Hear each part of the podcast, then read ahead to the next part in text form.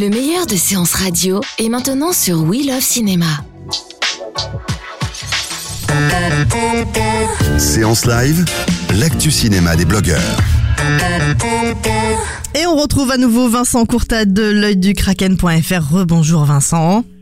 Rebonjour. Alors Vincent, vous avez choisi de nous parler euh, d'un film qui s'appelle La Lune de Jupiter et ce sera dans les salles de cinéma le 22 novembre euh, prochain.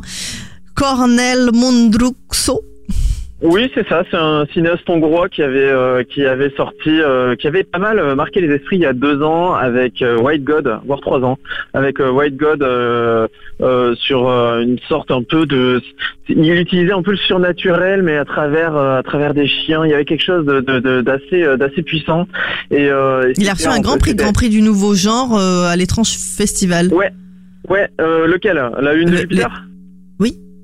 Oui, oui, oui, c'est ça. Ouais, bah, la lune de Jupiter, là, oui, il a, il a, il a, il a cartonné récemment. Donc White God était déjà à Cannes en un certain regard. Il avait le, le Grand Prix et, euh, et là, euh, il est revenu euh, deux, trois ans plus tard, encore à Cannes en compétition cette fois-ci euh, pour le film préféré de Will Smith. Qu'il a, il a dit ça en, Ah oui en, en conféren- en conférence de presse. Ouais, ouais, c'était son préféré.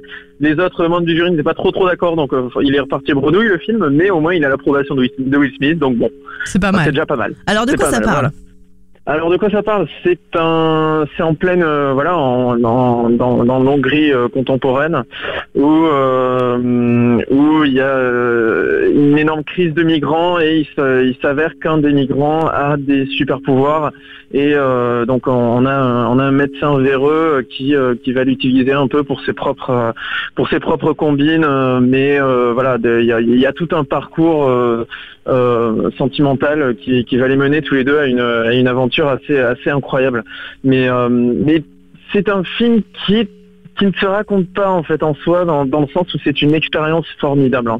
Donc pour moi c'est un énorme coup de cœur vraiment c'était c'était mon film préféré de Cannes cette année voire un de mes films préférés de l'année on va Ah attendre oui la fin on va attendre ah ouais, ouais. Pour ah oui, carrément, le, euh, best-of de, le, le best-of des blogueurs, on saura si oui ou non euh, vous avez Ah, d'autres verra. partenaires qui, qui ont aimé ce film? Ça, on verra. Mais C'est très personnel, en fait. C'est, euh, allez le voir, faites-vous votre avis parce que c'est une Donc expérience. il y a quand même des pouvoirs. Euh, Enfin, ce jeune homme a des pouvoirs, c'est ça?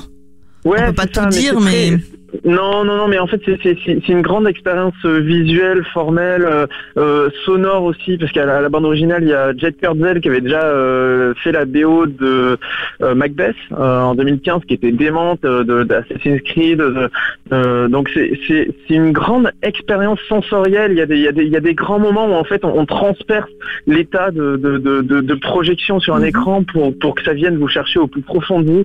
Ouais, Il y, a, il y a des grandes scènes très poétiques, très belles. Euh, Enfin, c'est- assez inexplicable. Avec des de acteurs français aussi.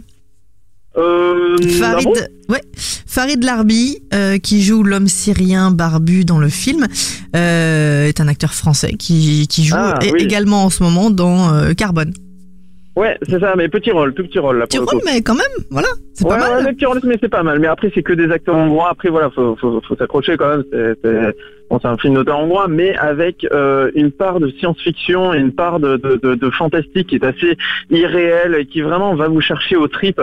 Et il faut, euh, il faut, il faut s'y plonger dedans. Il faut s'y abandonner totalement. Et c'est pour ça que là, je suis en train de parler d'un coup de cœur très personnel. Oui. Euh, où, euh, où, bon là j'ai j'ai- j'ai eu la chance de le voir plusieurs fois et à Ah, chaque fois je suis fois tombé